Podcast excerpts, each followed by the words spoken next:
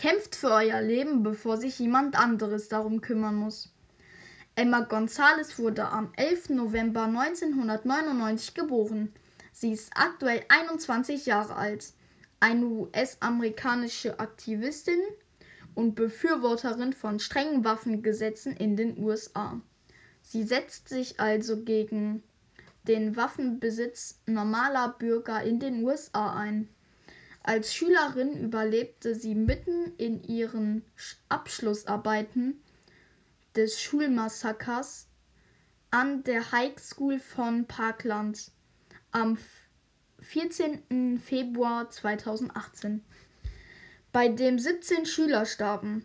Drei Tage nach dem Massaker hält sie eine sehr bewegende Rede und erklärt deutlich, wie gefährlich und tödlich Waffen sind und wie viel Leid sie erzeugen.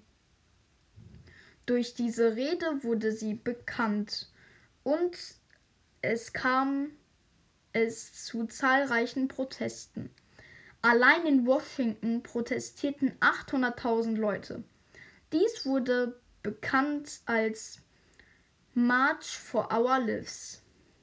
Hier trat Emma erneut als Rentnerin auf und erinnerte an die Opfer aus ihrer Schule. Dabei schwieg sie unter Tränen für die Dauer des Attentats von 6 Minuten und 20 Sekunden. So sollten sich die Zuhörer die Dauer des Massakers an ihrer Schule vorstellen. Für ihre mit anderen Schülern gegründete Organisation Never Again MSD erhält sie 2018 den Stuttgarter Friedenspreis. Ich finde es mutig und bewunderswert, dass Emma González sich gegen den Waffenbesitz einsetzt. Sie hat damit so viele Leute erreicht und eigentlich war sie ja auch nur eine ganz normale Schülerin wie du und ich. Leider kann man noch